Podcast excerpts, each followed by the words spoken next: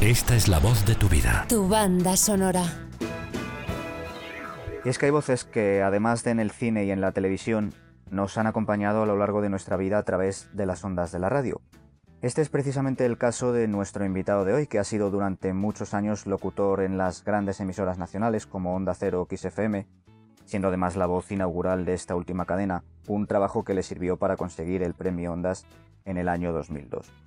Hoy ocupa la mayor parte de su tiempo como narrador de documental, pero también hace doblaje de 35 y docu-reality, materia de la que es profesor en la escuela de AM y está mi locutor, que por cierto es la voz de los indicativos de este podcast. Carlos Moreno, muy buenas. Muy buenas, ¿qué tal Pedro? Un placer saludarte. Igualmente. Oye, para el que no lo sepa, ¿quién es Carlos Moreno Minguito? Bueno, pues Carlos Moreno Minguito es un, es un actor de doblaje, un locutor, un apasionado del mundo audiovisual. Llevo muchos años, desde que era pequeñito hasta, hasta la fecha, hasta el día de hoy, muy vinculado a, a los medios de comunicación, sobre todo a la radio, y desde hace unos cuantos años también hasta la fecha al mundo de la formación audiovisual, al mundo del doblaje, del documental y el reality. Como bien has dicho, mm, y que además quería puntualizarte una cosa que me hace ilusión también decir, em, yo he sido locutor de XFM, fue la primera voz que apareció en las ondas allá por el año 2002. Pero eh, lo que tengo que decir es que yo tenía buenos oyentes, muy buenos, pero yo creo que estamos ante el mejor de ellos. tengo que decirlo y además a, los hechos me remito. Yo tengo que agradecerte por eso también he, accedido gustosamente a esta entrevista, a todo el seguimiento que me has hecho desde un primer momento hay que decir que Pedro, pues no solamente era un buen oyente de, radio, sino de que eras un auténtico analista de XFM, madre mía. Analizabas los jingles, analizabas las voces, todas las canciones que se ponían, tal. Yo cuando tuve la oportunidad de conocerte, me, pareció, bueno, pues una pasada ese seguimiento tan, tan directo que hacías de los locutores eh, que estaban en antena. Y uno de ellos era yo, que llevaba, como bien sabes, el morning de la mañana. Eh, estaba de 6 a 10, desde el primer momento eh, estuvimos el año 2002 ahí dando caña y tuvimos la gran suerte de a todo el equipo de XFM, eh, bueno, pues darnos el premio Ondas al mejor formato musical. Y eso la verdad que fue algo top, muy top que llegamos y muy orgulloso de haber formado parte de aquel equipo. Sí, señor. Bueno, pues ya que viene a colación, cuéntanos eh, si quieres lo primero cómo fueron tus inicios en la radio y cómo llegas a mm. formar parte de, ese equipo fundacional de XFM, porque bueno, para el que no lo recuerde, XFM en sus primeros años, estamos hablando de que nace en el año 2002, pues tenía un estilo muy marcado con un corte melódico y romántico, una voz corporativa que invitaba a enamorarte de aquel formato, unos jingles con un sonido muy elegante que había hecho Manuel Pacho. Y bueno, pues evidentemente se elige un equipo de locutores que encaje con ese formato suave y emotivo. ¿Cómo pasa todo hasta que llegas a eso, Carlos? Pues mira, antes eh, eh, me, he quedado en ese último momento ¿no? de la creación de XFM. Luego sí que nos vamos atrás, pero para que no se me pase. Perfecto. Antes eh, de crearse XFM, recordar que estaban los compañeros de Onda Cero, pero Onda Cero Música. Eso es. Onda Cero Música era cuando estaba sonando, eran también canciones tranquilas, acompasadas, grandes clásicos, pero bueno, luego vino un nuevo grupo empresarial, el grupo Radio Blanca y demás, que eh, comercializó la marca Kiss en un momento determinado, es llegar en el momento más idóneo, concreto, determinado, como bien decías tú, escoger a los mejores profesionales para ese tipo de tareas. Y bueno, y ahí estuve yo, ¿no? Y ahí es donde empezó Kiss FM, del paso de Onda Cero Música a Kiss FM. Algunos decían que era igual, pero mm, no fue igual, fue otro tipo de, estrategia, tanto comercial, pero bueno, ese fue el, fue, el, fue el gran paso, ¿no? Al final de un sitio a. Y ahí fue en el año 2002. Y tú lo recordarás mejor, que tienes hasta las fechas más en, la cabeza. Fue eso en abril, ¿verdad? Fue en marzo-abril de 2002, ¿no? Pues casualmente fue el día 13 de abril, un sábado 13 de abril. Me acuerdo sobre todo porque es el Día Internacional del Beso. Qué mejor día para estrenar una cadena llamada Kiss. Qué bonito. Qué, sí, pues ahí estaba, el 13 de abril, currando, sí. Eh, me, recuerdo ahora mismo, ahora que me, viene a la cabeza ese mensaje inaugural. Comienza Kiss FM, ¿verdad? Algo así decíamos, ¿no? Eso es, eso es había muchas personas ahí en medio y la verdad que bastante, bastante personal eh, mediático detrás de todo ese lanzamiento, eso es cierto. Pero no me enrollo, que al final, claro, somos locutores y empezamos a enrollarnos. Voy a lo que me preguntas. A ver, importante, sí. ¿Cuándo empecé todo esto? Pues en las emisoras locales. Hace bastante tiempo empecé en las emisoras locales de Madrid, eh, pasando desde, me recuerdo, desde Onda Norte, Radio Las Águilas, pasando por Valdemoro, toda la periferia, digamos, que hicimos una tournée, o hice una tournée, mejor dicho, que me fueron contratando de una a otra, bueno, pues por mis habilidades comunicativas, porque le gustaba cómo lo hacía, por mi voz, por un montón de cosas, que es lo que, lo que supone ser un buen locutor, locutor de radio. Hasta que llegué ya a cadenas nacionales, hice unos pinitos en top, luego estuve en 40 principales también, muy poquito, estuve colaborando con Juanma Ortega, haciendo unos jingles, por aquel entonces triunfaba el programa Anda Ya, de los 40 principales, he tenido cierta relación con él hasta el punto de yo también estar en otra emisora recientemente y hacerle una entrevista a Juanma Ortega, por ejemplo, así que me viene a la cabeza. Eh, pero verdaderamente cuando di el salto fue cuando eh, llegué a XFM. Estaba también en otras radios periféricas, recuerdo en Onda Cero fue en Labrada, también estuve en Getafe. Y me llamaron de allí, me llamaron y me dijeron, oye, mira, se va a crear un nuevo proyecto Recuerdo, mira, no sé si te lo he comentado alguna vez, pero a lo mejor es primicia, pero a mí me llamó el antiguo director que se llamaba Mark Vicens. Sí, hombre, le conozco. Le conoces, ¿verdad? Bueno, pues es la persona que desde aquí también le agradezco que me impulsara y que, que me llevara en un primer momento a Kiss. Pero fíjate, mm, yo estaba trabajando en otra radio y me dijeron, eh, Carlos, eh, conocemos tu trayectoria, conocemos lo que estás haciendo, nos gustaría que te incorporases a un nuevo proyecto. Y claro, lo primero que uno pregunta dice, bueno, cuéntame de qué va y te dice, no podemos decirte nada. Tienes que confiar en un primer momento y venir a hacer una prueba, una serie de cosas que quiere hacer. Y ni siquiera me dijeron en ese primer momento cuando fui a los estudios, porque era claro, eran los estudios antiguos de Ortega y Gasset, que estaba Onda Cero, pero no me dijeron ni siquiera eh, la marca comercial que se iba, eh, bueno, que se iba, que se iba a llevar a cabo, que se iba que iba a dar formato ¿no? a, una nueva, a una nueva emisora. Pero tú confiaste y, fuiste para allá. Sí, confié porque, bueno, ya sabía yo que era una cosa de envergadura, sabía que, que, íbamos a tener, no sé si todo el tirón del mundo, pero por lo menos era algo diferente, ¿no? Se veía una estructura, se veía ahí un mecanismo diferente a, las emisoras locales, con lo cual, pues ahí nos, nos embarcamos en esa historia y ya poco, poco tiempo después ya conocimos el resultado. Efectivamente, de hecho el, éxito de XFM es que no tiene precedente, ya que se pasa de menos de 300.000 oyentes a 1.474.000 en, en cuánto, año y medio, dos años. Pues es prácticamente año y medio, dos años. Yo recuerdo, recuerdo que sí, que, que cuando saltó, saltó la bomba informativa, de decir, pero bueno, estos chicos, ¿cómo han conseguido tener estos números, estos registros? Eh, yo, yo empecé ya a ver un poquito el tema cuando por las mañanas eh, yo cada vez tenía más reuniones diciendo, bueno, eh, te miraban más con lupa. Además, eh, todo el mundo que entienda de radio ya sabes que hay conexiones y desconexiones, ¿no? Es decir, tú estás emitiendo en nacional y te desconectas para todas las emisoras periféricas y demás. Bueno, pues normalmente si estás en una local, pues la cosa es más sencillita pero cuando estás en una cadena nacional es más complicada o, al menos eh, requiere más atención. Y yo requiero, eh, digo yo requiero, yo, yo lo que veía era que evidentemente eh, cuando estabas ahí en antena, pues había muchas manos y muchos ojos detrás tuyo mirando a ver hasta el punto de qué teclita, qué teclica apretabas, macho, para ver si te desconectabas o no. Y todo esto sin, sin el, espectro de, de, la comunidad de Cataluña, donde XFM todavía no tenía licencia. Ah, es verdad que todavía no tiene licencia, sí, no sé, ya te digo que tú eres una biblioteca andante de Kiss, ¿eh? Te tendría que hacer la entrevista yo a ti, macho.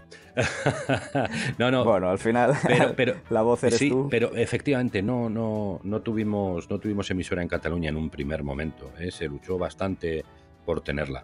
Pero claro, nosotros ya mm, eh, Kiss eh, pues abrió con muchos postes que se llamaba así, ¿no?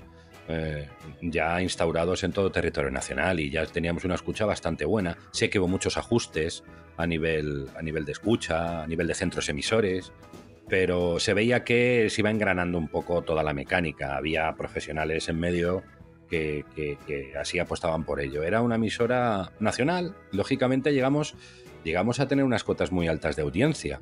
Yo recuerdo también en la parte que me ocupaba, en la mañana, eh, también estaba, por ejemplo, hablando de Juan Ortega, también estaba él en su programa, también estaba mm, eh, Pablo Motos en su programa que era No Somos Nadie. Tú corrígeme, ¿eh? que tú también te acordarás de todo aquello. Sí, sí, sí, no, no. Este... Y, y, estábamos, estábamos ahí. Entonces, bueno, había una competencia entre, entre, entre todos, cada uno en su estilo, porque claro, tanto Pablo como, como Juanma lo que tenían era un morning digamos, al uso con colaboradores, con secciones, pero XFM no era así. XFM yo lo, lo máximo que tenía eran todas las presentaciones musicales que hacíamos, mm, dábamos paso al tiempo, alguna noticia en concreto, a mí me dejaba la licencia de decir algunas cuantas noticias o algo, pero no teníamos una infraestructura de morning montado. De hecho, hay, de hecho, hay quien dice, Carlos, que parte del éxito... Hay yo creo que dos, dos vertientes que, que opinan eh, una cosa y otra. Es decir, hay gente que piensa que el éxito de XFM se debe exclusivamente a ese formato y hay gente que dice que, aparte de todo eso, si hubiese habido un morning show puro y duro, el, el éxito de XFM, que ya fue bestial, habría sido muchísimo mayor. ¿Tú qué piensas de, de, esto, Carlos? Buena pregunta. Yo estuve en el ajo de todo aquello y te explico. Cuando ya teníamos cierto rodaje, y cuando ya veíamos si era lo que iba, cuando estábamos con reuniones diciendo, oye Carlos, te tenemos que felicitar. Bueno, hablo de la parte que me toca, ¿eh? no es que me ponga flores, yo lo que hacía bien, ahí está, pero era un, éramos un equipo. El equipo era bueno en general, muy buenas voces, gente profesional, eh, gente, gente con un, un feeling muy especial a la hora de presentar canciones. Eh, pero cada uno en su franja, pues, eh, pues, los responsables de emisión se dirigían a ellos, ¿no? Entonces, en ese sentido, pues se dirigían a mí también. Se dirigían a mí, claro, yo si estaba por la mañana, claro, yo tenía, entre comillas, que competir con toda esta gente. Y entonces llegó un momento en el cual la cosa iba tan bien, tan bien, tan bien, que eh, llegamos a tener un número importante de oyentes en ciertas franjas de 8 a 9 de la mañana, incluso superando a 40 o superando a Dial o a M80, ¿sabes? En ciertas franjas. Entonces, claro, la cosa se pone interesante, ¿no? Ya son palabras mayores, y se notaba, se notaba, porque bueno, cada cosa que decías, hasta un suspiro. Oye, Carlos, te, te he escuchado suspirar en el minuto 33 de, de, la emisión del martes, no sé qué, de tal, hostia. Pero en fin, en fin, era la cosa delicada. Eh, y ahí se veía, se veía un poco esa tensión que es normal cuando estás en una cadena y cuando estás eh, en directo y con, con, tantos oyentes a tu cargo, pues todo el mundo tiene más miras puestas en ti. En mí, cuando digo en ti es no solo en mí, ¿eh? sino en todo el equipo de trabajo. Está claro. y, y, lo que dices tú, de, refiriéndome al morning, cuando llevábamos cierto rodaje, llegó un día y en dirección se nos comentó la posibilidad de idear un morning para mañana. No lo, el morning ahora mismo que está instaurado en Kiss, sino mucho antes ya se pensó en aquello. Sí. Se hicieron pruebas, yo me quedaba algunos fines de semana preparando cosas, incluso ya, ya hacíamos eh, ciertos montajes eh, de llamar a ciertas personas para hacer una especie de conexión, como estoy haciendo contigo, ¿sabes? ¿No? Algo parecido. Y, mm, y, llevar a cabo ese tipo de, ese tipo de, de formato, ¿no? El formato habitual, habitual de un morning, más coral, con más personajes, con más intervinientes. Eh, pero todo se quedó en agua de borrajas hubo otros compañeros que se habían postulado también para hacerlo. Yo también dije que sí, que yo te estaba totalmente de acuerdo. Es decir, yo no tenía nada más que seguir mi turno, digamos, eh, complementarlo con más secciones, ornamentarlo mucho más, lo que decías tú, ¿no? Hacer un, un morning al uso. Lo que sí que es cierto, Carlos, si bien ahora mismo XFM está superando el millón, nunca ha vuelto a, a tener ese éxito que tuvo, que tuvo en 2003. Claro, sí, sí, es verdad. Es, esa es a veces la magia de la vida, ¿no? Hay cosas que son irrepetibles se mm, alean, o sea, se alinean los astros de alguna manera para encontrar un perfil de profesionales adecuados, un momento idóneo para proponer, eh, bueno, es una propuesta de, de nueva radio. Eh, todas y cada una de las canciones cada vez estaban mejor testadas. Al principio, pues bueno, fue una puesta en escena bastante rudimentaria, a pesar de lo que pudiera parecer. Unas canciones eh, que, que, encima además se nos tachaba de repetitivos, no lo recordarás. Es que en Kiss FM, ¿qué sucede? Es que se repiten, bueno, ah, la, la, la, emisora que se repiten siempre las mismas canciones, ¿no? Aquello fue parte del éxito. Se decía que Kiss FM solo tenía un CD. Sí, pues mira, más mérito teníamos, más mérito teníamos que con poco repertorio le dábamos todo el juego posible.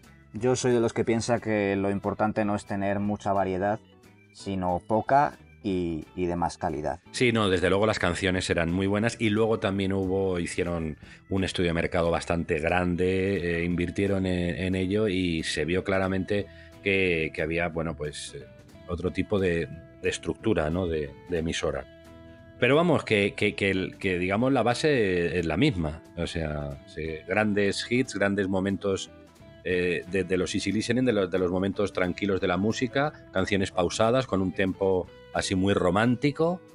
Y, de eso de eso se trató el éxito, ¿no? Oye, ¿y qué importancia crees, Carlos, que tenía la voz como parte de aquel proyecto? Es decir, ¿crees que eh, era tan importante como la selección musical? Porque al final lo que se hace es apostar por un formato en el que el locutor era un mero conductor que acompañaba, pero también que pasaba inadvertido por ese formato tan encorsetado que, que teníais de presentar las canciones. Pues mira, muy buena pregunta, porque yo al principio pensaba que nada, éramos simplemente unos meros transmisores.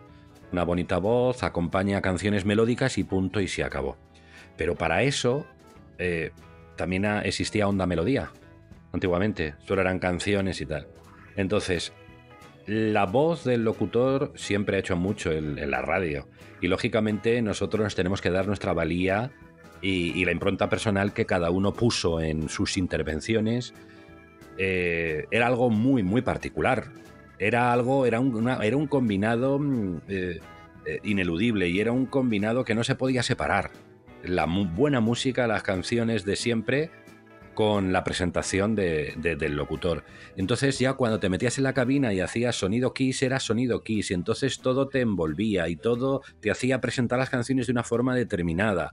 Eh, cuando decías Kiss, la mejor música, no lo decías de una manera automática, eh, tenías ya cada vez más metido el significado de Kiss dentro. Entonces yo creo que no se pueden separar una cosa y la otra. Yo creo que no hubiera triunfado y de hecho otras emisoras no han triunfado simplemente poniendo música. O al revés, otras emisoras no han triunfado simplemente poniendo buenos locutores constantemente hablando.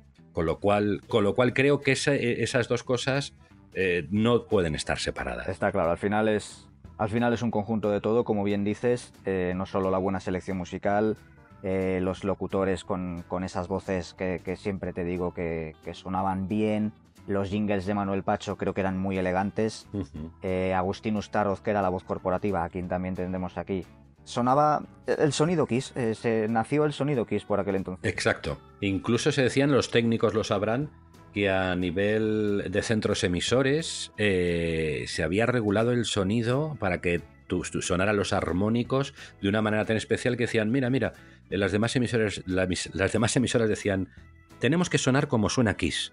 o sea, que es, que es curioso, sí. Pero bueno, una época, una época bonita, sí.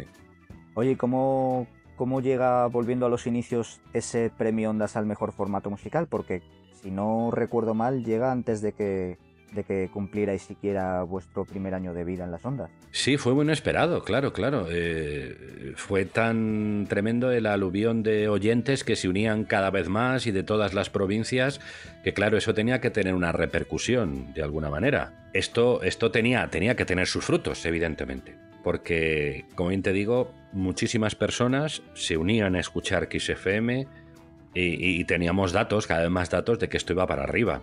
Y bueno, pues la sorpresa es que hasta que un día nos comunicaron desde dirección que Barcelona, ya claro, se iban a celebrar los premios Ondas y que, que bueno, pues que, que, llegó un día que, que, oye, que nos lo habían dado. que nos lo habían dado. Y, la verdad que fue una, una gran sorpresa y a nivel profesional decir, oye, un trocito de ese Ondas, como hace Nadal, ¿no? Que muerde, que muerde el trofeo bueno, pues ese mordisco puedo decir en, al título personal que, que lo di yo junto a otros compañeros porque sería bastante inadecuado decir que a mí me han dado, a Carlos Menor Miquito le han dado un premio Ondas. No. Nos dieron el premio Ondas a todo el equipo de trabajo, pero claro, en ese equipo de trabajo estaba yo, con lo cual, pues bueno, fenomenal por la parte que me toca a nivel, a nivel profesional, pero también hago desde aquí un llamamiento, un recuerdo a todos los compañeros que hicieron posible eso, eso sin lugar a dudas. Oye, ¿y crees que desde la empresa a nivel dirección se hizo partícipe al, al equipo de antena de, de ese premio o fue como que se apuntaron ellos el tanto? No sé si, si me sigue.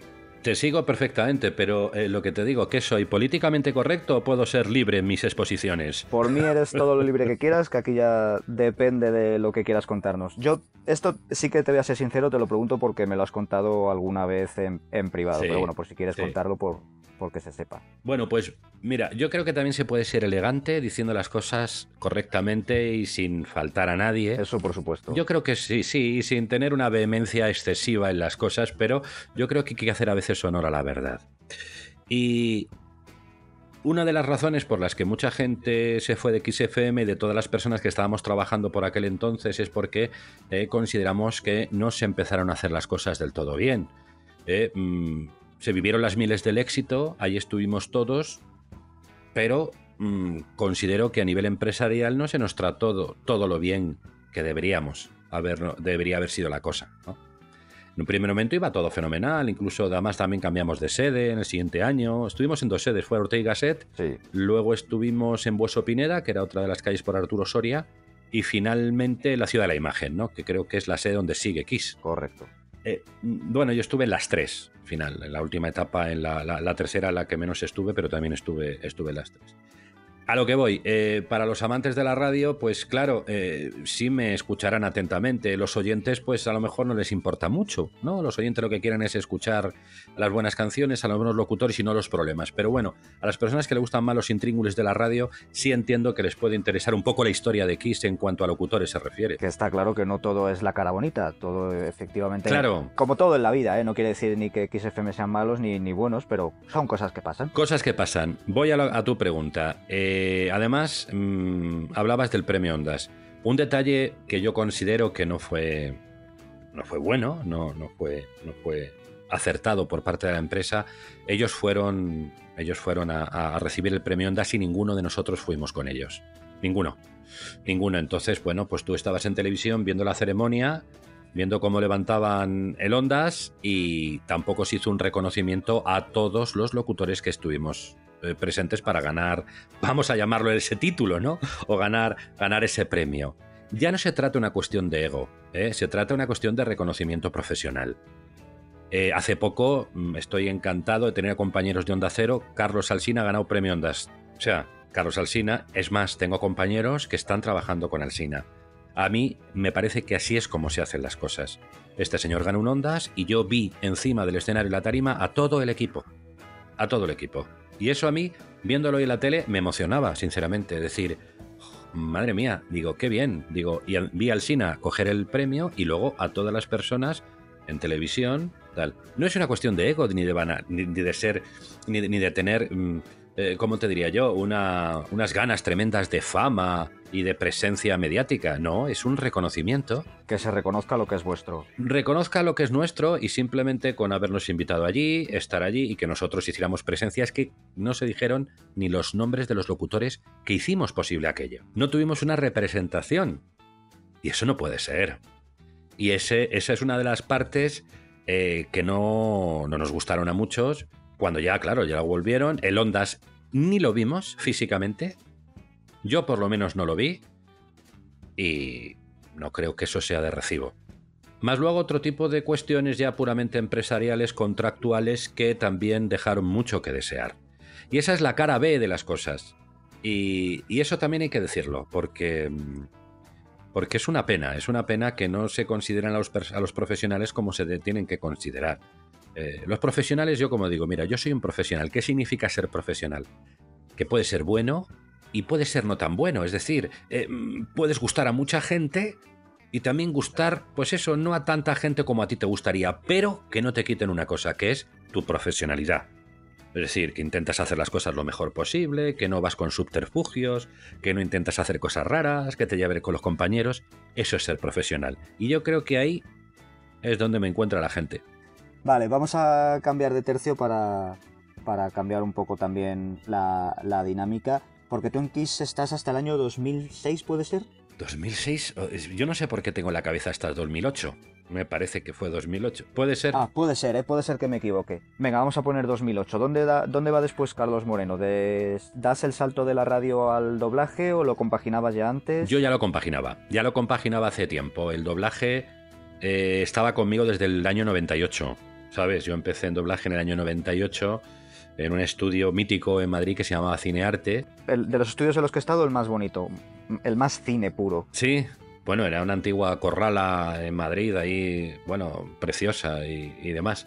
Ahora ya se reformó todo aquello y, y, hace mucho tiempo que no voy por, por esa zona. Pero, pero sí, es cierto, eh, ahí, em, ahí, empecé en el año 98 a hacer, a hacer doblaje y los derroteros profesionales me hacían llevar a cabo, por una parte, la radio y luego mis escarceos en estudios de grabación. hasta tal punto, después de seguir formándome, haciendo cursos, máster, bueno, eh, profesionalizándote en el sector, hasta tal punto que cuando el año 2008, vamos a suponer que es cuando terminé, tenía que mirarlo, mira, no recuerdo bien, eh, eh, cuando salí de Kiss no me hizo falta buscar trabajo, es decir, me enrolé directamente o me fui ya a caballo a hacer documentales, a hacer doblaje, a hacer realities de una forma directa, es decir, ya tenía más tiempo y ya pues me dedicaba por entero a ello. Pues Fenomenal. Oye, porque si salir de un, de un trabajo y que no te falte trabajo allá donde vayas, eso lo pueden decir pocos, ¿eh, Carlos? Bueno, pues eh, bueno, suerte, no sé, eh, sincronicidades que tiene la vida, ¿no? Que a veces que parece que, que, vas bien, vas bien con, tu profesión y nunca sabes hasta qué punto vas a ir un lado, vas a bandear de un lado a otro y, como bien dices, no bandeé, sino, sino me fui directamente a lo que hacía. Hacía las dos cosas paralelamente eh, me quedé sin una por esas circunstancias y seguí con la otra bastante, bastante fuerte. Que también hace poco, también ya sabes, te comenté que tuve otro, otro programa de radio en el año 2016 en otra emisora. Ya hablaremos si quieres. Vamos a dejarlo para otro día para tratar de, de no acaparar todo con, la radio. Claro que sí. Oye, eh, ¿con quién te formas tú como actor y como locutor? Bueno, pues yo empecé eh, en el Instituto Municipal del Empleo por la Formación Empresarial, toma ya. Qué curioso. Se llamaba IMEFE, es curioso, pues se llamaba IMEFE. Y eran unos cursos fantásticos que, eh, bueno, pues tenías que presentarte, pasar un par de exámenes, una serie de pruebas y bueno, lo llamaban máster de doblaje por aquel entonces, porque yo estuvimos unas, no sé cuántas horas, pero bastantes meses eh, trabajando con profesionales del sector y yo me acuerdo que aprendí aprendíamos doblando eh, en vídeo, ¿sabes? O sea, Qué bueno. y que nos enseñaban en unas clases allí. Y paralelamente a eso también había eh, cursos y máster en IMF de, de, radio y de presentación de programas musicales, eh, bastante buenos. Y a ambos, a los dos, yo estuve presente un par de años. Luego estuve también haciendo otras pruebas de acceso eh, para este tipo de, cursos también que, daban. En fin, entonces me enrolé mucho en todo aquello mientras estaba haciendo radio paralelamente. Es decir, una cosa es formándome académicamente y por otra parte también haciendo radio directamente. Al final yo siempre digo que, este tipo de, trabajo, sobre todo la radio, eh, al final una cosa es tu, aprendizaje, tu formación, pero luego al final lo coges con haciendo horas de vuelo. Sí, las horas, las horas de vuelo son muy importantes. Y luego ahora lo que más está de moda es el tema de la comunicación y todo el tema de asesoramiento a nivel eh, comunicativo, que es todas las cosas que también estoy haciendo.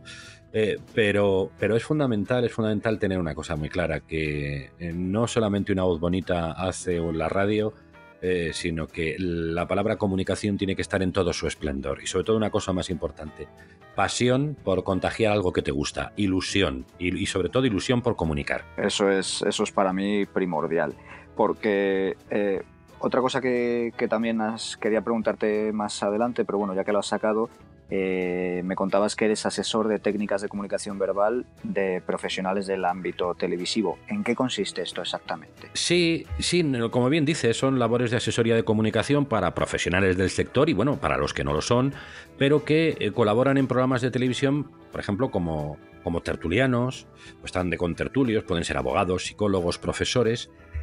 ¿Qué es lo que sucede? Que bueno, saben mucho de su especialidad, pero a lo mejor de estar eh, bueno, pues presente en, una cámara, saber cómo, no dar en cámara, no a nivel de telegenia, sino eh, saber eh, cómo, cómo, cómo, presentarse ante la cámara, ah, cómo presentarse ante la cámara, cómo establecer el discurso correctamente ante el interlocutor, qué más cosas. ¿Cómo te diría? Establecer técnicas básicas de locución, eh, interpretación muy importante para transmitir correctamente el mensaje, eso es fundamental. Hablar también de lenguaje no verbal y lenguaje verbal, todo ese tipo de cosas son las que se tratan para que eh, la gente que sale, digamos, al ruedo tenga unos mínimos nociones, pero sobre todo de una cosa muy importante que es la parte que a mí me ocupa. Em, es, es transmitir, o sea, transmitir el mensaje correctamente. Eh, hay personas con un bagaje, cultural bajo que saben dar ante las cámaras. Hay otras personas que tienen un bagaje cultural altísimo y no saben transmitir. Por lo cual hay que jugar con esas dos cosas constantemente. Y para eso hay una serie de técnicas que también se aprenden delante de la cámara y, a nivel verbal que desde luego hay que, hay que llevarlas a cabo. ¿Crees que cualquiera podría aprenderlo? Sí, cualquiera tiene un potencial. Todos tenemos un comunicador dentro, un comunicador dentro. Sobre todo la espontaneidad, la naturalidad y hablar desde el corazón haría mucho. Esa sería la base. Esa sería la base. Dice, no, bueno, es cierto, depende también de, vamos a ver, lo que uno quiera, porque eh, eh, hay ciertos programas y ciertos formatos en televisión eh, que requieren también una presencia, ¿no? O sea, hay realities televisivos en Telecinco que, lógicamente, la presencia física es muy importante. Eso está, claro. Y a partir de ahí, ese colorido de músculos, como digo yo, y de, presencia de, movimiento escultural, pues a partir de ahí se está formando todo, ¿no? Pero, pero no necesariamente, no necesariamente. Hay buenos comunicadores de todos los ámbitos y no tienen por qué ser precisamente periodistas. Eh, cada, cada, cosa tiene, tiene su lugar. Está claro. Oye, eh, de todo lo que has hecho, a nivel artístico, ¿con qué faceta te quedas? Eh, ¿Doblaje, narración, docu-reality, profesor, coaching? Bueno, todo me encanta, todo lo que sea labor comunicativa me encanta. Y si tú consigues transmitir ahora que hablas de coaching o que ahora que hablas de ser, eh, más que profesor, a mí la palabra profesor me encanta, pero me encantaría decir no sé, profesor, cuando tuviera todavía, tengo rodaje ¿eh? y muchos años de trabajo, pero todavía cuando sea más mayorcito y más viejecito, porque la palabra profesor, no, no, la, respeto tanto la palabra, ¿sabes? Que me parece que tiene tanto empaque y tanta fuerza que... Mm, eh, yo ahora mismo soy formador de personas, es decir, yo transmito toda mi experiencia profesional a personas que quieran estar conmigo y yo les intento transmitir todo lo que yo he aprendido de la mejor manera posible, de la forma más didáctica y con arreglo a las nuevas técnicas comunicativas que hay. Esa es mi intención. Pero si me preguntas, yo personalmente con lo que me quedo, a mí lo más artístico, lo que hay, lo que realmente, dentro de, de nuestro gremio, que es el doblaje, es el doblaje sincrónico. Porque hay que diferenciar tres cosas. El doblaje sincrónico, el documental y el reality. Estamos todos bajo el amparo del mismo convenio, pero no es lo mismo. Entonces, digamos, lo más artístico, eh, digamos, lo que más me pone es ver realmente que un personaje tuyo, eh, tu voz se ha adaptado a un personaje y le has dado, eh, no le has dado vida, porque cuando le damos vida es en ficción, ojo, el doblaje hay que pegarse absolutamente al original, no podemos hacerlo nuestro. Es decir, si tú te has conseguido pegar lo máximo al original, copiar lo que dice y traducirlo al lenguaje castellano, es decir, al, español y que lo entienda todo el mundo, y como digo yo, que no se note, ¿eh? es como un buen árbitro. Un buen árbitro pasa desapercibido y ese es un buen árbitro, no se ha notado. Pues esto es igual, oye, que tú te creas que el señor que está hablando eh, en español realmente habla así. Entonces has, has triunfado. Es difícil, pero se consigue. Se consigue y eso sí que hace falta mucha práctica, hace falta tener eh, bueno, pues unas nociones grandes, sobre todo ser un gran actor. Eh, mimetizarte con el personaje, no llevártelo, decir, mira qué voz tengo y cómo lo hago, y mira que le doy. No, no, no impostar, sino, sino ver realmente cómo lo hace el personaje y en función de cómo mira, eh, de cómo siente, de cómo abre la boca, de cómo. de muchas, muchas, de un compendio de, circunstancias visuales y auditivas. Y sobre todo, como suelo decir también a veces, mira a ver cómo respira el personaje. Hay que ver cómo respira el personaje. Y no nos referimos simplemente a nivel a nivel, a nivel, a nivel de, respiración pulmonar. ¿eh? Sí, está claro. ¿Eh? Cómo respira es pues eh, simplemente cómo, cómo interpreta el propio personaje y lo tienes que hacer tú igual. Y eso digamos que dentro del doblaje yo creo que es una aspiración muy, mm, muy loable el tenerla y es lo que más me, me gustaría, tener un personaje un día bueno, pues constante, fijo, y decir, bueno, pues ese le he doblado yo. Oye, Carlos, ¿hay algo más que, quieras añadir? Algo que digas, oye, yo pensaba que me ibas a preguntar esto, yo venía a contar esto, pero, pero no me has preguntado. Mm, yo, yo, venía a hablar de mi libro, ¿no? Como decía, no, dos cosas. Que hemos hecho la diferenciación, ya hago la, función didáctica, te lo digo rapidísimamente, en un minuto y medio. Venga. Eh, estamos hablando del doblaje, el doblaje sincrónico que tiene que ver con la interpretación, pero luego está el documental y el reality, que realmente es a lo que más me dedico. Lo que hago es gran parte, eh, bueno, estoy dentro del cuadro de actores de televisión española y de muchas otras plataformas. Entonces, bueno, pues hago intervenciones de personajes y lo que decías tu narración. Y el documental es otra cosa. Y luego es el reality televisivo, que es el voiceover. Todos conocerán programas como eh, bueno, pues empeños a lo bestia, embargos a lo bestia, los cuerpos embarazosos, Masterchef.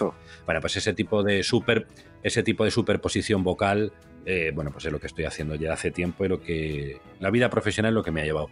Pero que son tres técnicas diferentes ¿eh? dentro del doblaje, nada más. Solo quería decir eso. Pues nada, por mi parte ya sabes que ha sido un placer tenerte con nosotros aquí en La Voz de tu Vida. Gracias por compartir este tiempo con, con todos y, por ser una de las voces que forma parte de, de la vida de tanta gente. Bueno, pues que sea por muchos años y eso será siempre gracias a oyentes eh, como tú y a personas interesadas por este noble arte del doblaje, por también el noble arte de la radio y de la comunicación. Con lo cual, las gracias te las doy yo a ti eh, por hacer el eco de, de, nuestra profesión. Bueno, pues un abrazo muy fuerte, Carlos. Un abrazo fuerte. Cuando tú quieras, estamos por aquí. Hasta pronto.